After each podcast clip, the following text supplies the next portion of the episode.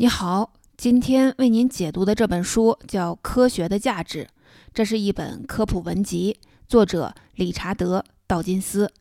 提起道金斯这个名字，您一定不会陌生。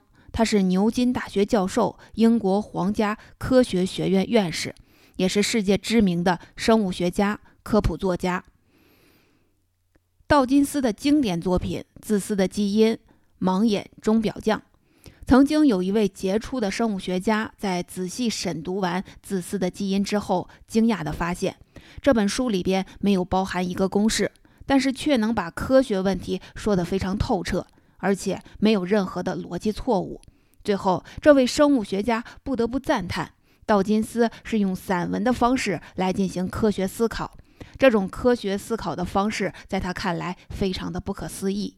可以说，道金斯一生都致力于让复杂的科学表达变得平易近人，同时还要保证这种表达不会变得弱智化、低俗化。为此，道金斯始终强调清晰和准确。他要让语言成为一种像手术刀一样精密的工具。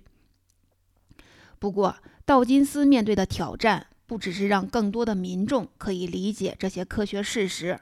他还遇到了一个更大的挑战，那就是如何让民众接纳这些科学事实。在西方，很多人因为宗教的影响，直到今天还无法完全接受进化论，甚至依然有不少人相信世间的生物都是上帝创造的。道金斯积极推广无神论，用科学求证的态度反对神创论，甚至不惜多次和宗教人士展开辩论。他和哲学家。丹尼尔·丹尼特、神经学家山姆·哈里斯、作家克里斯托弗·希钦斯被称为“无神论四骑士”。这本《科学的价值》就收录了道金斯多年来为了推广科学而撰写的三十四篇文章。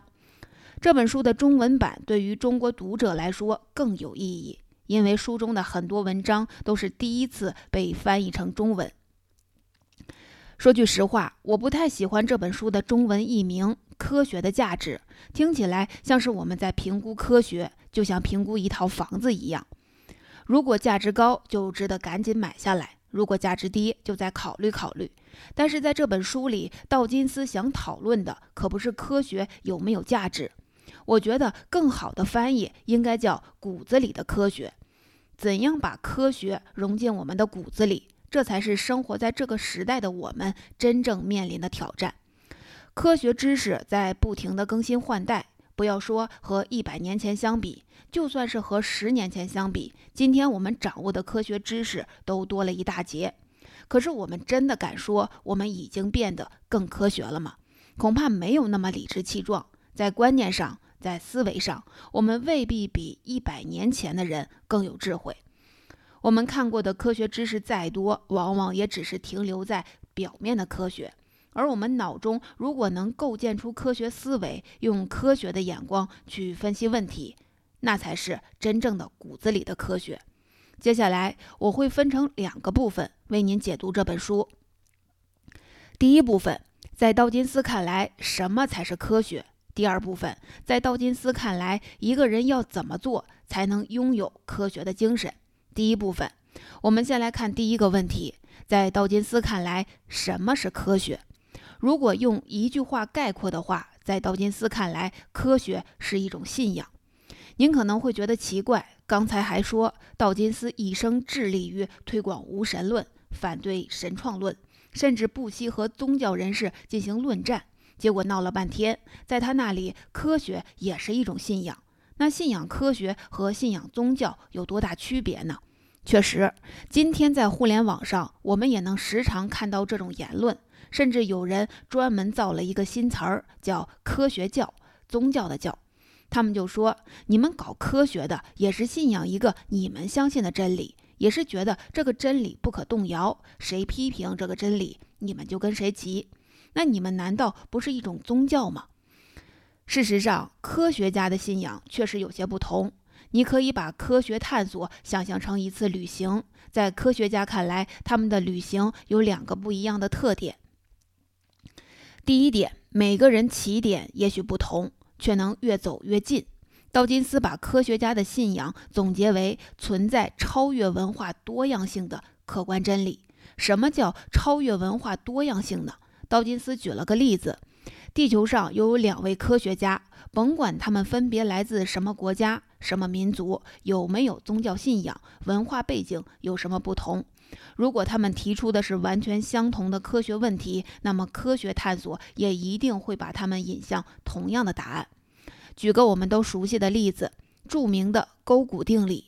勾股定理是我们中国人的称呼，在西方叫做毕达哥拉斯定理。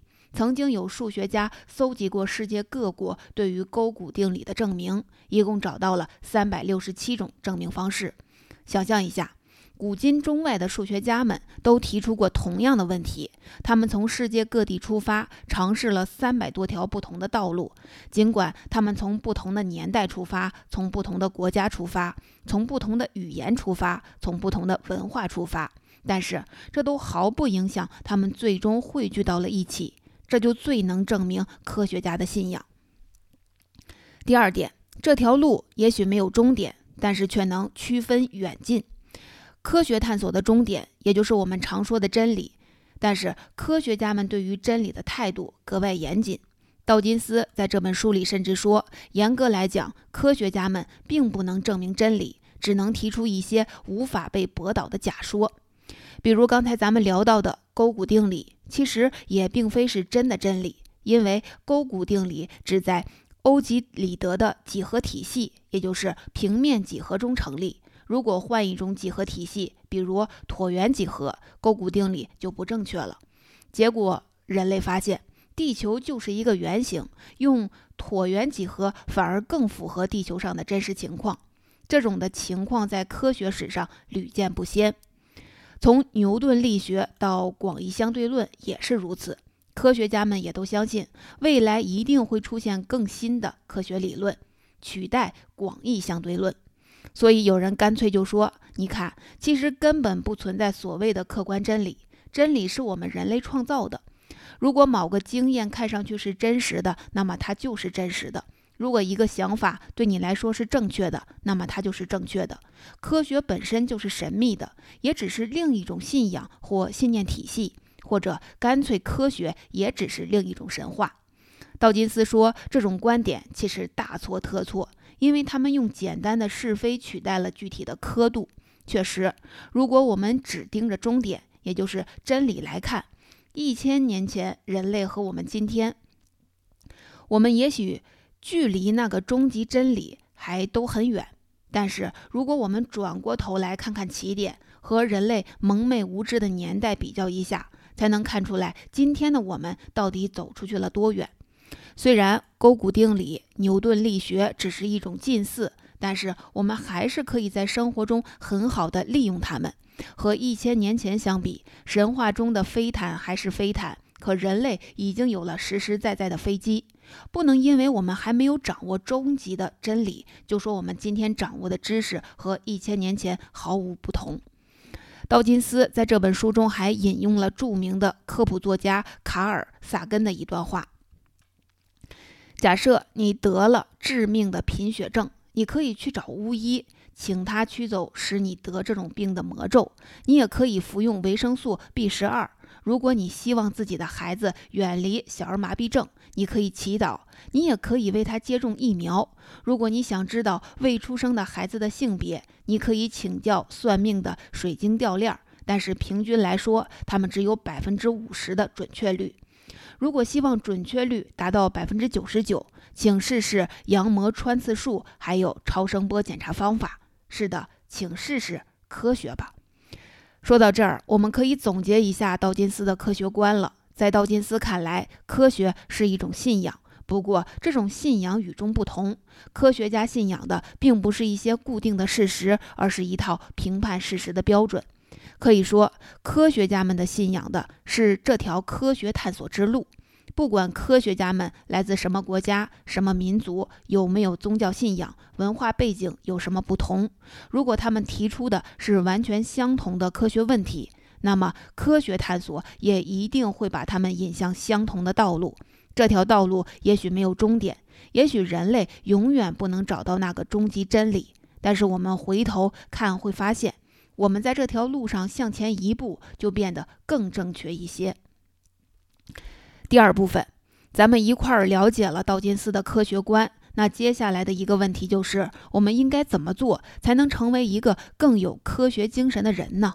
我们应该怎么做才能真的让科学进入到我们骨子里呢？在聊应该怎么做之前，我们先来看看道金斯反对怎么做。道金斯在这本书中说，他最不希望科学向着不粘锅学派的方向发展。什么叫不粘锅学派呢？他指的是有一类人。他们倾向于拿身边的小件东西来为科学研究做辩护，比如他们会说：“不要看太太空探索花了我们那么多钱，但是对我们人类是有好处的。什么好处呢？你看看，家家户户用的不粘锅，最关键的材料就是在研究航天技术的时候发明出来的。所以你看，探索太空对人类是有好处的。”道金斯说：“这种辩护就像是说练习小提琴能锻炼手臂肌肉一样，看起来是在辩护，其实是在贬低和消解科学的意义。另一种科普的倾向也让道金斯很难接受。他曾经参加过一个宣讲会，会议的主讲者呼吁科学家们在宣讲科学时，应该始终把科学研究与普通人联系起来。这个听起来还挺正常的。”但是接下来就有点不靠谱了。那位科学家说，宣讲科学时选择的材料应该都是来自大家的厨房和卫生间，最好是选择做完实验还能分给大家吃的实验材料。更离谱的是，这个主讲人的呼吁，科学家们在进行科普的时候最好别用“科学”这个词。为什么呢？因为在他看来，这个词带着精英主义的意味，会把普通民众给吓着。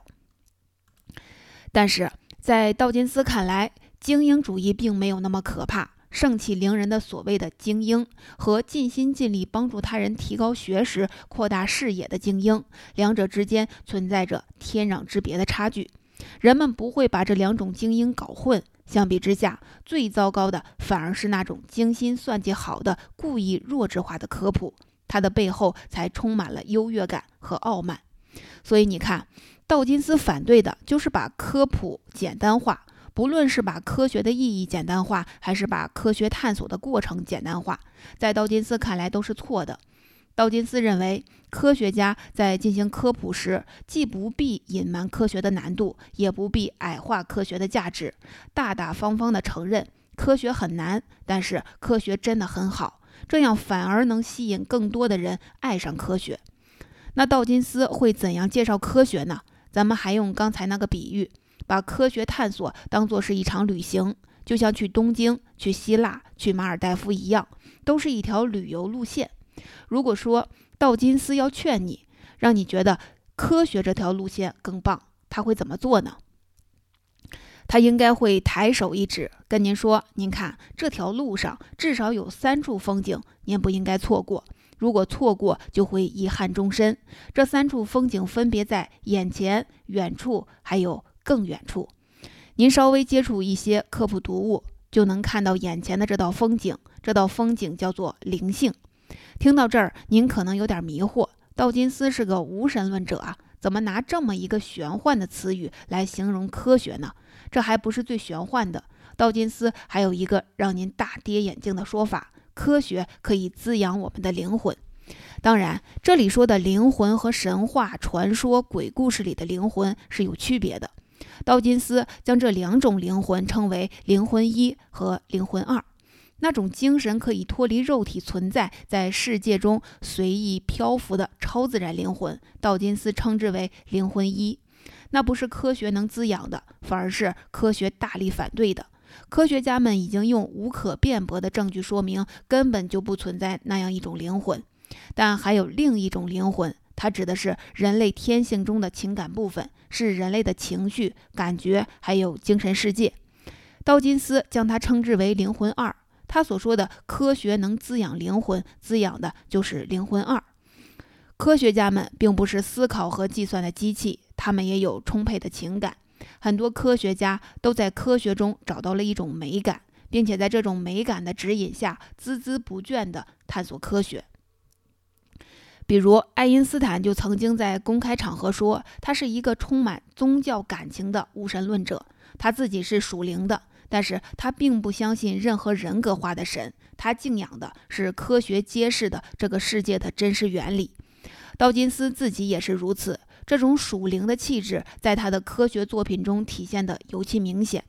我想给您读一段文字，这是道金斯另一本著作《解析彩虹》的开头。我们都会死，因此都是幸运儿。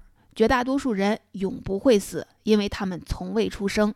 那些本有可能取代我的位置，但事实上从未见过天日的人，数量多过阿拉伯的沙粒。那些从未出生的魂灵中，定然有超过几次的诗人，比牛顿更卓越的科学家。DNA 组合所允许的人类之数，远远超过曾活过的所有人数。你和我尽管如此平凡，但仍从这概率低的、令人眩晕的命运利齿下逃脱，来到人间。道金斯用这样一个开篇，其实是想说明他作为一名科学家、一名无神论者，为什么他眼中的世界还是会充满浪漫，不像那些宗教人士攻击他时所说的，没有宗教信仰，世界会是冷冰冰的。不仅如此，道金斯的文字也不是冷冰冰的。他既没有讲解公式，也没有列举数字，而是用一种充满情感的方式激起你对科学的感情，或者用道金斯的说法，他是在用他的灵魂二去碰触你的灵魂二。这是道金斯在科学之路给你看到的第一道风景线。如果您继续研读科学，您能接触稍远处的那道风景，这道风景叫心知。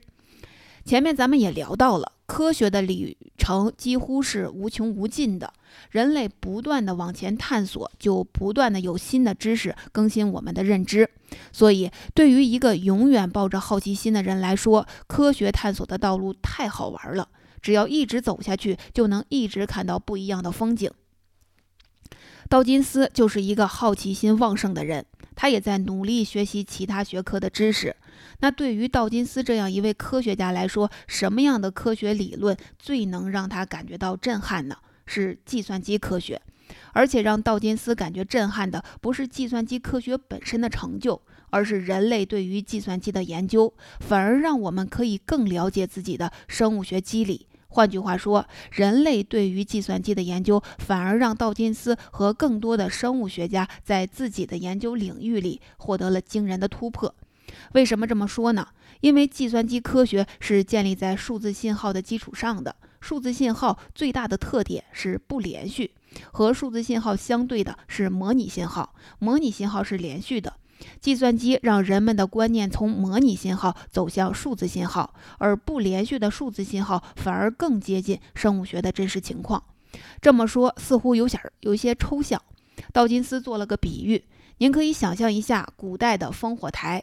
一旦发现外敌入侵，烽火台上的士兵就点起篝火，其他的烽火台一看也点燃自己的篝火，这个消息就能传播开来。可是这样一只能传递一个信息，那就是敌人来了。咱们能不能利用烽火台传递更多的信息呢？比如，烽火台能不能表示出来到底来了多少敌人？一种思路是让烽火的大小和敌军的规模成正比，来的人越多，烽火台上的篝火就越大。这种方式就是模拟信号。可是这样的方式实现起来不太现实，烽火台一个个的传递下去，会一层层积累误差，等到传到京城，京城的人根本不知道来了多少敌人。另一种思路是让士兵们找个黑屏风挡住篝火，篝火再让开。再挡住篝火，再让开，这样隔壁烽火台看到的就是一闪一闪的信号。这样只要事先约定好，比如闪八次代表来了八百人，这样层层传递出去，信号的准确性就会大大提升。这种就是数字信号。其实模拟信号和数字信号的观念早就有了。但是，一直到计算机大范围普及，人们才开始充分认识到数字信号的优越性。生物学家发现，我们的神经信号和遗传基因也是数字信号。神经传递信号是就像是一闪一闪的烽火台，用闪光次数传递信息；而我们的 DNA 更像是一串串数字化的编码。其实，在19世纪，已经有生物学家开始有这样的猜想，但是因为当时的观念限制，主流的生物学家并没有接纳这样的猜想。二十世纪计算机的普及，让人们接纳了数字信号的观念，同时推动了生物学领域的观念革新。这就是为什么计算机领域的新知反而能让生物学家道金斯感到如此的震撼。科学之路更远的那道风景，叫做大用途。您可能感觉疑惑，说到这么后边儿才开始聊科学对人类的有什么用？道金斯自己也说，把科学知识的实践作用放到最后讨论，确实有点奇怪。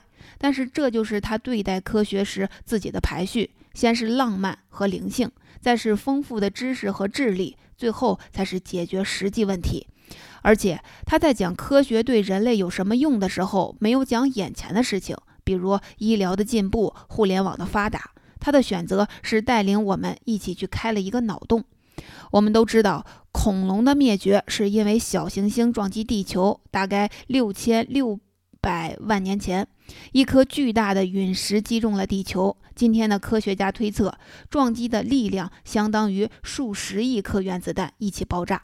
这次撞击使得全球气候产生了巨大的变化，引发了数十年之久的核冬天，最终导致恐龙的灭绝。而道金斯开的脑洞是：如果当时的恐龙能够重新来一遍，并且他们已经进化出了高度的智能，有了工程师，有了数学家，他们会做什么？道金斯估计，智能恐龙首先做的就是建立一台望远镜。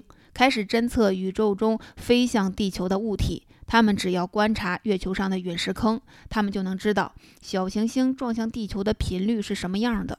但是在地球上，因为受大气层的影响，很多小行星是很难观测到的，所以恐龙们很有可能向外太空发射红外望远镜，保证自己可以更准确地观测到小行星。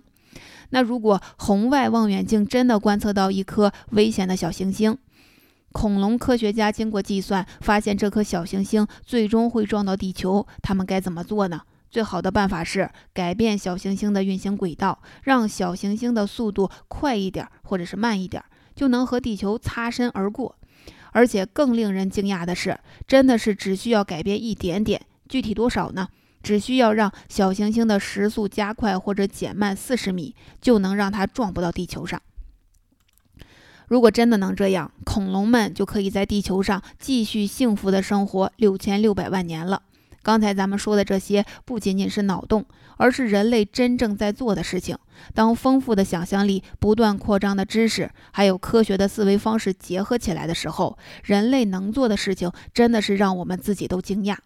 道金斯在这本书中感慨：除了科学家之外，还有谁能准确预测十万年之后将发生的世界大灾难？